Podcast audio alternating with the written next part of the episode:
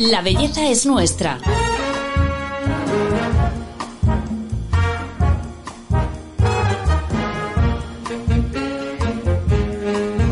Un podcast de Telva.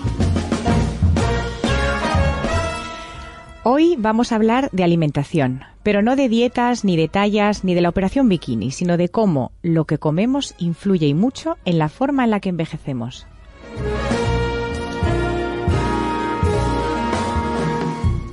Hola, soy Paloma Sancho y estás escuchando el podcast de Telva.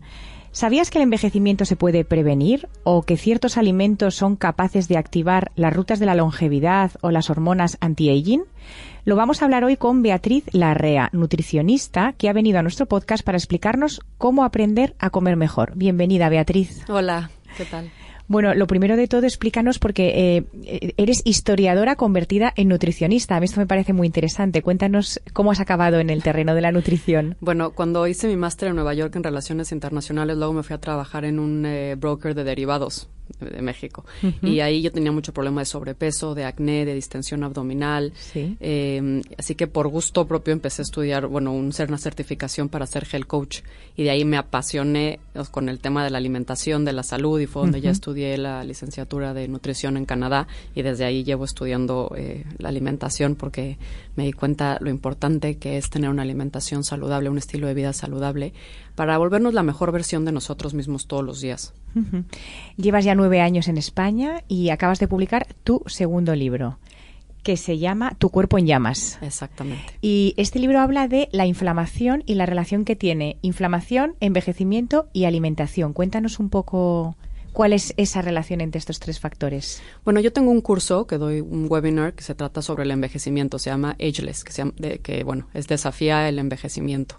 Y conforme estuve años y años estudiando el tema del envejecimiento y me di, me di cuenta que todos los factores que caracterizan el envejecimiento, como puede ser los cambios epigenéticos, la glicación, este, placa amiloide, em, la oxidación, todos los radicales libres, todos estos factores tienen un común denominador, que es la inflamación. Yo lo pongo como esta hidra de mil cabezas de la mitología griega, eh, donde si cortas una de las cabezas va a crecer otra. Entonces lo que necesitamos es que llegue un héroe mitológico y le clave una espada al tronco del envejecimiento. Y ese tronco del envejecimiento es la inflamación.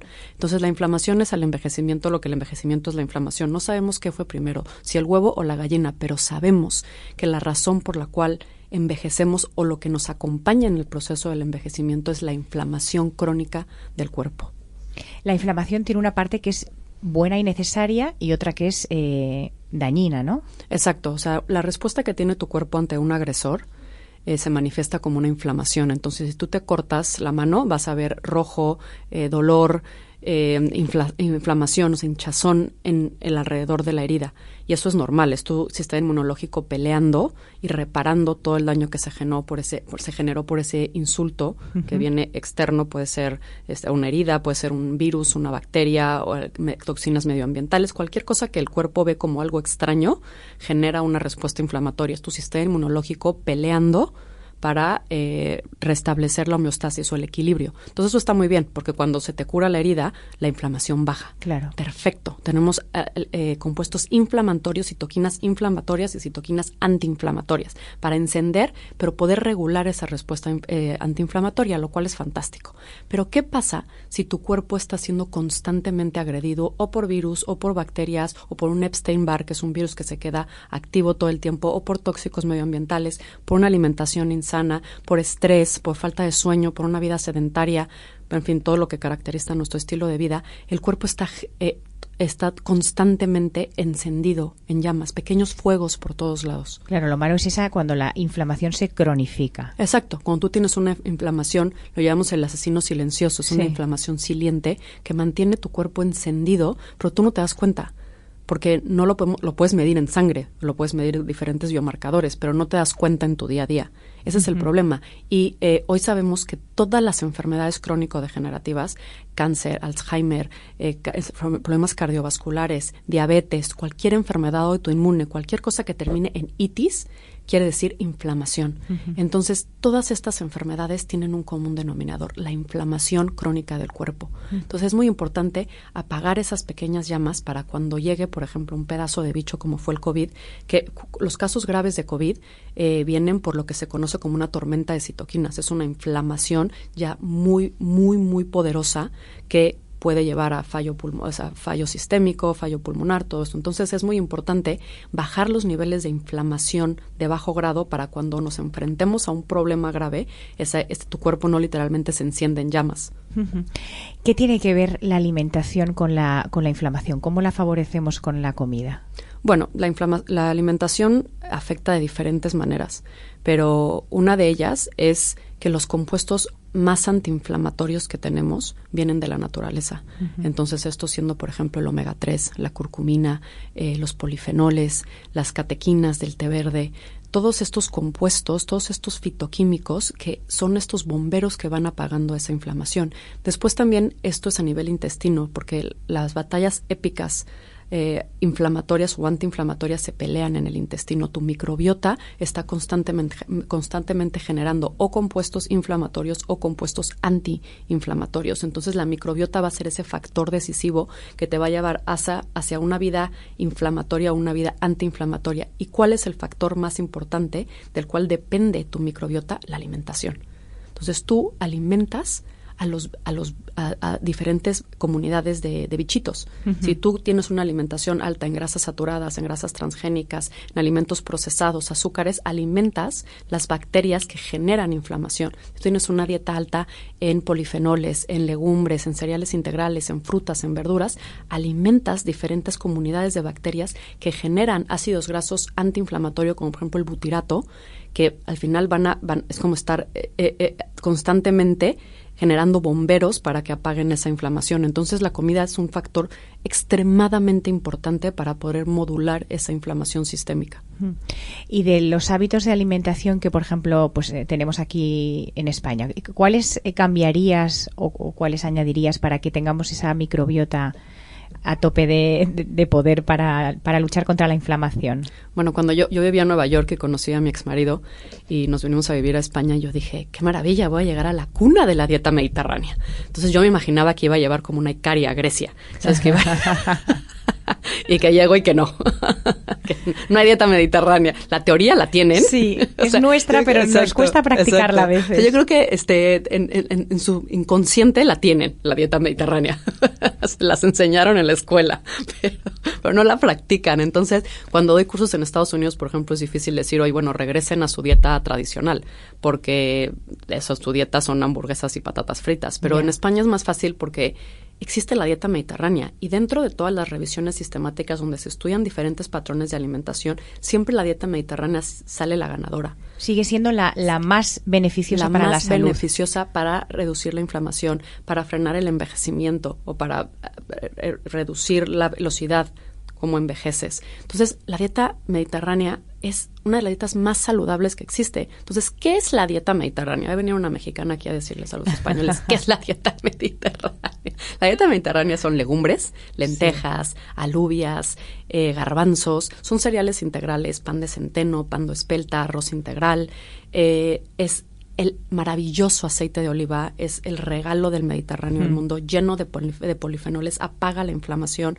¿Qué más tenemos? Pescado, también frutas, verduras de temporada y un poco de vino tinto. La dieta mediterránea no son gin tonics, chuletón, eh, embutidos, alimentos ultraprocesados, que al final lo que, lo que ha pasado es que por todo el mundo se ha adoptado la dieta norteamericana. Es una dieta alta en alimentos procesados, refinados, que esto tiene un impacto negativo tanto en tu microbiota como en los eh, biomarcadores de la inflamación, como la velocidad, cómo vas a envejecer.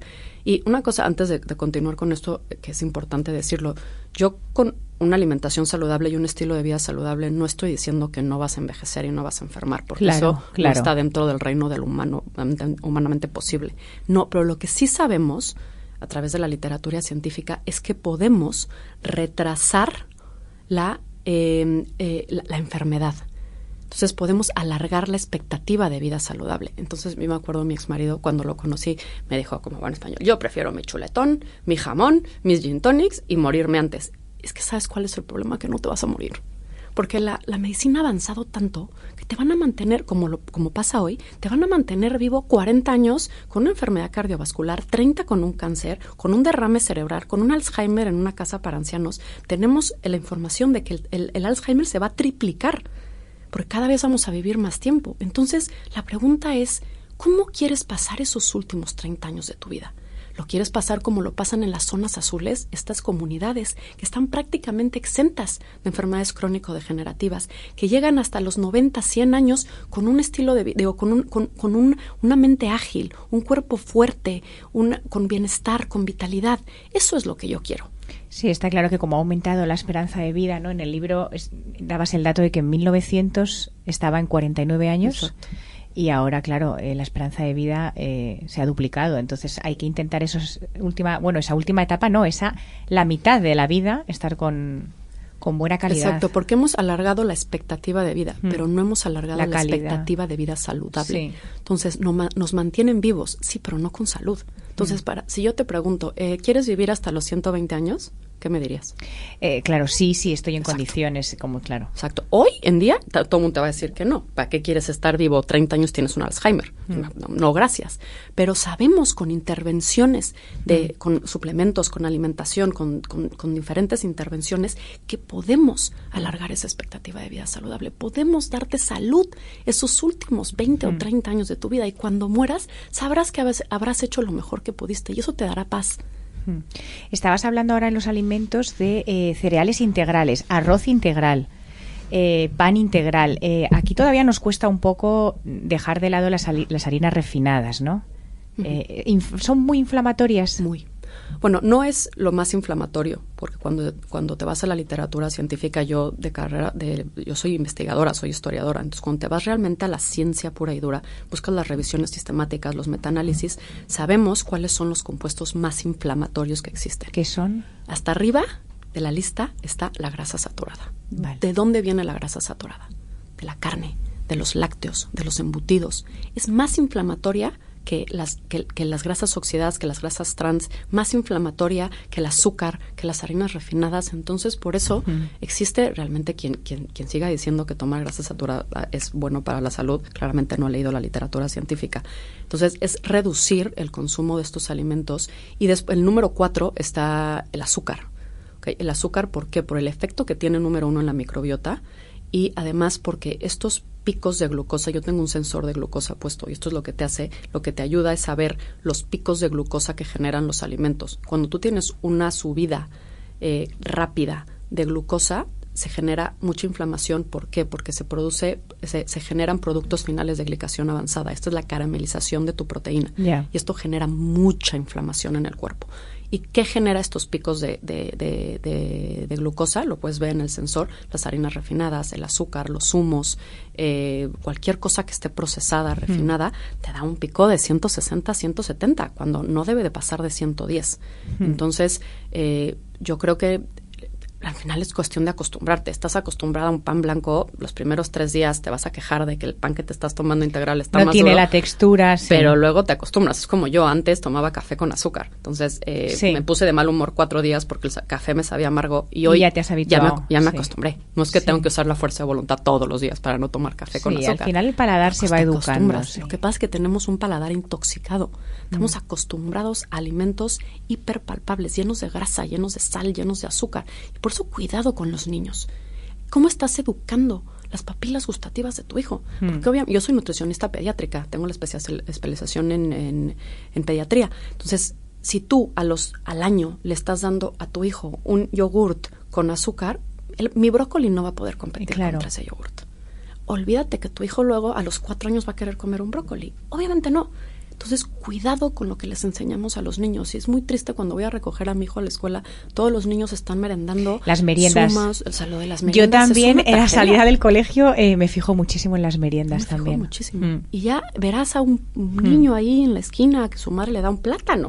O sea, sí, se ve mucho procesado. Yo, a mí me llama la atención también. El, el, el pan, este, el jamón, los zumos. Un zumo es lo mismo que una Coca-Cola. O sea, que puede tener un poco más de nutrientes, sí, pero el nivel de glucosa y de subida de glucosa es exactamente lo mismo. Has dicho en el top 5, digamos, o los cuatro que inflaman más, las grasas saturadas en el 1. Luego están las grasas trans, que quiere decir esto, todo lo que sea un aceite oxidado, entonces aceite de girasol, aceite de canola, aceite de maíz, todo lo que tienen los alimentos procesados que someten esos aceites a temperaturas muy altas y se oxidan, porque el omega, omega 6 y el omega 3, pero ese es omega 6, se oxida fácilmente. Entonces, si tú consumes cosas oxidadas, te oxidas y genera esa respuesta inflamatoria. El exceso de omega 6, o todo omega 6 frito, genera inflamación, es lo que se opone, digamos, al omega 3. Entonces, por eso, otra vez los alimentos procesados, refinados. Si vas a cocinar, cocina con aceite de oliva, no cocines. aquí tenemos mucha suerte. Yo creo que también por eso la expectativa de vida es mayor, porque en España tenemos la suerte de que nadamos en aceite de oliva, cuando en otros países hmm. utilizan aceite de maíz, manteca de cerdo, porque hmm. no tienen el aceite de oliva. Entonces, en eso tenemos, tenemos mucha suerte. Después está, por ejemplo, ya viene el azúcar, los alimentos procesados, eh, eh, las calorías, comer en exceso, porque también tiene un impacto en la microbiota y porque también sube los niveles de glucosa. Entonces ahí entra el ayuno, la restricción calórica, toda la parte que viene en mi, en mi libro sobre, sobre cómo encender esos genes de la vitalidad. Tenemos genes del envejecimiento, tenemos genes de la vitalidad. Queremos epigenéticamente encender los genes que te mantienen joven, con, vital, con vitalidad, con energía, con bienestar. Y el problema es que ya sabemos con el tiempo esos genes se van apagando. Esta es toda la parte de la epigenética. Mm. Y podemos tener un impacto con la alimentación para encender a través de la metilación, encender los genes que queremos que estén encendidos. Mm. Tenemos genes que van a ayudar al cáncer y tenemos genes que van a frenar el cáncer. ¿Qué genes estás encendiendo? Mm. Sí, ahora que estás hablando precisamente de, esto de la epigenética, eh, vamos a escuchar cómo eh, se ha estudiado que es posible heredar la tendencia a padecer estos eh, activadores de la inflamación.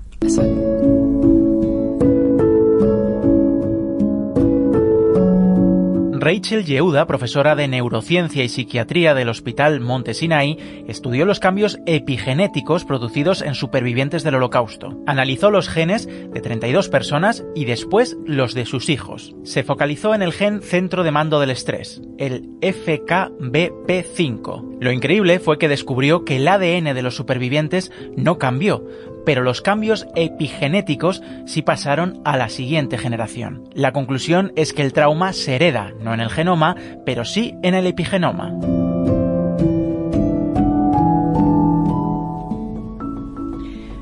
Beatriz, yo esta historia la he leído en tu libro. Cuéntame eh, un poco más sobre esta investigación que me parece apasionante. Bueno, no solamente es esta investigación, ahora todo lo nuevo en, en el mundo anti-aging tiene que ver con la medicina funcional, el mundo anti tiene que ver con la parte de la epigenética. Entonces, cómo eh, a través de diferentes eh, rutas epigenéticas, bueno, a lo mejor la mayoría de la gente no sabe lo que es la epigenética. Tú tienes, por ejemplo, la parte genética, que son tus genes, que eso no lo puedes cambiar. Tú heredaste eh, el pelo rubio y los ojos verdes, es lo que hay en tus genes. Pero eso solamente de, o sea, tu vida depende un 20% de tus genes y un 80% de tu epigenética es eh, qué, genes se prenden y qué se encienden y qué genes se apagan. Y de esto va a depender, sea, de qué genes se encienden y qué genes se apagan, depende en parte, bueno, en gran parte de tu alimentación y de tu estilo de vida. Entonces, hoy se está estudiando mucho la epigenética. Digamos que los genes son como las letras del abecedario y la epigenética es la puntuación. Si no hay comas, si no hay acentos, si no hay párrafos, si no hay... no podemos hacer eh, nuestro, nuestro abecedario no hace sentido. Entonces queremos irnos a la puntuación. Eh, entonces se, han hecho millones de estudios de cómo el trauma, el estrés, cuando que, que, tienes en el embarazo, bueno, en, el, en el embarazo y en la concepción, porque también influye el, el, hombre, va a generar cambios epigenéticos, no solamente en la siguiente generación, sino en la tercera generación. Heredamos los traumas y el estilo de vida de nuestros padres. Hay un estudio divino sobre el ejercicio, cómo personas, tanto el padre como la madre, que tienen un estilo de vida activo, que parte de su, es que el deporte forma parte de su vida, heredan esos hábitos al bebé. Es increíble y además se lo pueden heredar a los nietos. Entonces es muy importante tomar conciencia sobre esto. Pasó también en la Segunda Guerra Mundial con lo que se conoce como la famina, Dutch Famine, que se estudió mucho el efecto que tenía, que tuvieron, tuvieron una restricción de comida en la Segunda Guerra Mundial por, por, por, los alemanes que bloquearon las fronteras. Y se han estudiado el efecto que tuvo esa restricción en la alimentación en las en las eh, siguientes generaciones. Entonces, todo este mundo de la epigenética es, es increíble es, y, está, pues, realmente es lo más nuevo en el mundo del envejecimiento. Bueno, Beatriz, hablando eh, de restricciones, hay una frase del doctor David Sinclair que nos gusta mucho a las dos, que es biólogo y es eh, investigador de envejecimiento de la Universidad de Harvard, que habla precisamente de que lo mejor que podemos hacer para maximizar nuestra esperanza de vida es comer menos. Sí, es que esto también es uno de los capítulos de mi libro sobre los genes de la vitalidad. David Sinclair, Bartel Rongo, eh, Cara Fitzgerald, todos los que estudian el mundo del envejecimiento, que son investigadores, eh, todos están de acuerdo en bueno, están de acuerdo en varias cosas, pero una de las cosas que todos están de acuerdo, siendo Sinclair, David Sinclair y. Walter Longo los líderes en esto, es la restricción calórica. Eh, cómo el comer menos, bueno, puede ser restricción calórica y una intermitente, eh, alimentación restringida en el tiempo, pero lo que él dice, come menos. Sea, sáltate una comida. Eh, eh, haz, ayuno de 12 horas, de 14 horas, pero todo lo que involucre no estar comiendo todo el día enciende las rutas de la vitalidad, enciende esos genes que queremos epigenéticamente, que queremos tener encendidos para poder envejecer bien. Entonces, ¿qué, qué, qué recomendación doy en mi libro? Pues ve construyendo ese ayuno. Normalmente en España tenemos la mala costumbre de cenar a las 10 de la noche. Fatal. Entonces, está bien, yo sé que no te voy a convertir en un alemán que vas a cenar a las 6 lo entiendo, pero podrías adelantarlo una hora. Podrías en vez de cenar a las 10, cenar a las 9. Y a lo mejor en tres meses dices, me siento mucho mejor. Podrías irte a las 8. Hmm. Podrías atrasar un poco el desayuno y sobre todo conectar con esos sentimientos de hambre y de saciedad. ¿Estás comiendo por hambre? ¿Estás comiendo porque la nutricionista te dijo? ¿Estás comiendo porque es hora de comer? ¿Porque estás ansioso? Porque por estás distraerte. Eh, por distraerte. Por, o sea, comemos por todo menos por hambre. Y sabemos que el reducir la cantidad de comida y sobre todo reducir el tiempo en el que comes tiene un impacto increíble en los genes de, la vitalidad. Se han hecho varios estudios muy interesantes, uno en la glicación y otro en, los patrones metabólicos, que a, a, dos grupos le dicen, a ver, come lo que comas, no, no, te, no te voy a cambiar la dieta. Simplemente en un grupo control le dijeron come en 12 horas o en, tu vida normal, cena a las 10 de la noche y al otro grupo le dijeron, bueno, lo único que quiero es que restrinjas tu alimentación a 8 horas. Pero comen exactamente lo mismo y vieron unos resultados extraordinarios. Hubo una caída de un 20% en la, en la hemoglobina glicada, que este es un, es un biomarcador del, de, la diabetes, de los niveles de glucosa. Vieron una bajada en la tensión arterial, una, una bajada en todos los biomarcadores del síndrome metabólico. No cambiaron la alimentación, cambiaron el periodo en el mm. que comían. Entonces no es tanto lo que comes, sino en qué momento del día lo estás comiendo. Eso tiene que ver con nuestros ritmos circadianos. Nosotros no estamos diseñados, eh, nuestros genes no están diseñados para cenar a las 10 de la noche. A este momento estás en un pico de melatonina, tienes que estar dormido. Y si tú no te, te, alineas con, esos, con, tu genética, con tus ritmos circadianos, siempre vas a estar peleando en contra de tu cuerpo y vas a, vas a perder esa, esa, esa batalla. Al final, si tú no paras y te alineas, tu cuerpo te va a parar en algún momento una enfermedad, eh, una enfermedad autoinmune. Entonces es importante como volvernos a alinear con esos ritmos circadianos, con los patrones de luz y oscuridad. Todo esto lo hablo mucho en mi libro porque yo creo que uno de los mejores hábitos que podemos eh, tener es copiarle a los del norte y cenar más temprano. Eh, sé que estás ahora investigando eh, mucho el tema de las hormonas. ¿Nos puedes eh, decir algo de la relación entre las hormonas y la alimentación, cómo comemos, lo que comemos, cómo influyen unas en otras? Bueno, dentro de nosotros tenemos diferentes relojes. Entonces esos relojes están tanto en nuestras células como en nuestro cerebro. Eh, y lo que va a hacer que ese reloj diga es día o es noche o va a secretar ciertas hormonas u otras hormonas es los patrones de luz y oscuridad. Entonces la luz entra a la glándula pineal, eh, genera cortisol o cuando se, se, va el sol y vienen los rayos rojos, llega a la glándula pineal y el cuerpo dice hay que producir melatonina, hay que dormir. Entonces dentro de ti tenemos ese reloj que ha sido heredado desde hace 2.5 millones de años, en la época del Paleolítico. ¿Y qué pasaba en la época del Paleolítico? Que tenemos ciertos patrones hormonales. A las 7 de la mañana empezamos a producir cortisol para despertarnos. Despertarnos es un estrés. Después, a las 10 de la mañana hay un pico de testosterona entre las 9 y las 10. ¿Por qué? Porque la naturaleza quiere asegurar que nos vamos a reproducir y no sabíamos si el hombre se iba a ir a cazar y no regresaba porque se lo comió el mamut. Entonces, más vale que aseguramos la reproducción de la especie y el hombre se va a encargar de eso en su pico y cualquier hombre te va a decir, tenemos un pico de testosterona en la mañana. Y se, dan cuenta, las mujeres también tenemos un pico de testosterona, pero más bajo. Después tenemos el momento de mayor resistencia, el momento de mayor agilidad mental. ¿Por qué? Porque tienes que pensar cómo voy a sobrevivir, a dónde voy a cazar, dónde está el animal.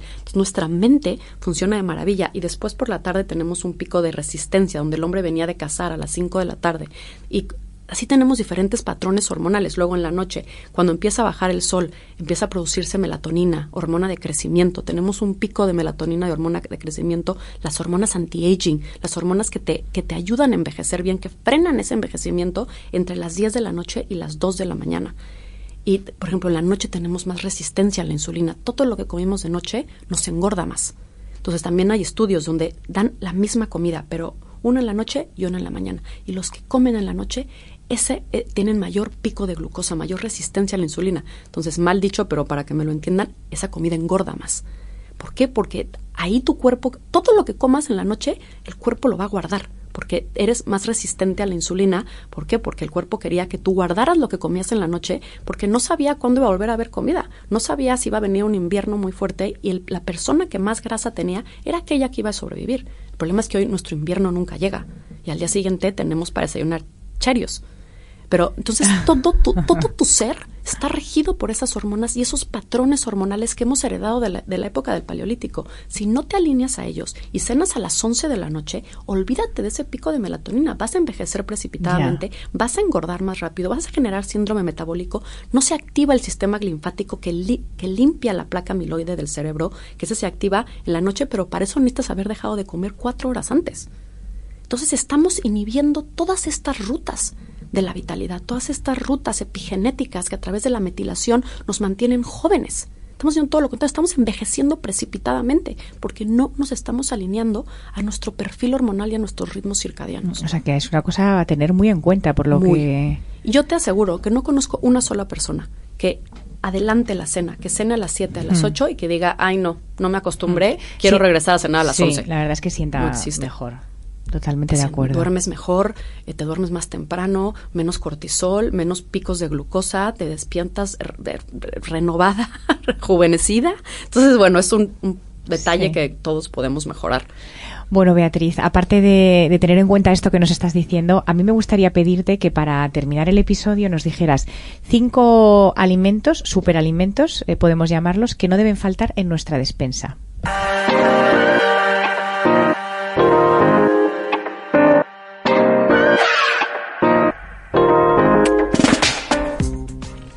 El matcha por sus catequinas, el té verde por sus catequinas, eh, la manzanilla para después de comer o para la noche, tenemos el aceite de oliva con sus polifenoles, tenemos el cacao con los flavonoides y por último tenemos las fresas con la ficina, un sinolítico que atrapa todas las células que están envejecidas. Supongo que podría estar bastante cabreado con lo que me pasó, pero cuesta seguir enfadado cuando hay tanta belleza en el mundo.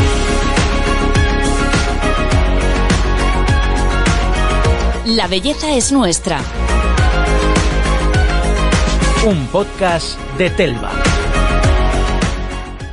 Bueno, Beatriz, pues eh, además ahora estamos en temporada de fresas y, la manzanilla me parece pues algo que no había escuchado nunca, la verdad, tomar manzanilla como antiinflamatorio ¿no? En la, en la dieta. Sí, es que todo el mundo piensa que hay que comer Solo el, el de Brasil. Sí. No, el aceite de oliva, la manzanilla, el chocolate este, cosas muy sencillas en nuestro día a día, los arándanos, las fresas, fruta de temporada. No necesitas grandes suplementos, necesitas comer alimentos naturales que te da la naturaleza y no hacer dietas, cambiar tu dieta. Claro. Bueno, Beatriz, millones de gracias. Nos has enseñado muchísimo sobre este apasionante mundo de la inflamación y la alimentación. Eh, y a todos vosotros, muchas gracias por escucharnos. Os esperamos en el próximo episodio de La Belleza es Nuestra. Hasta pronto.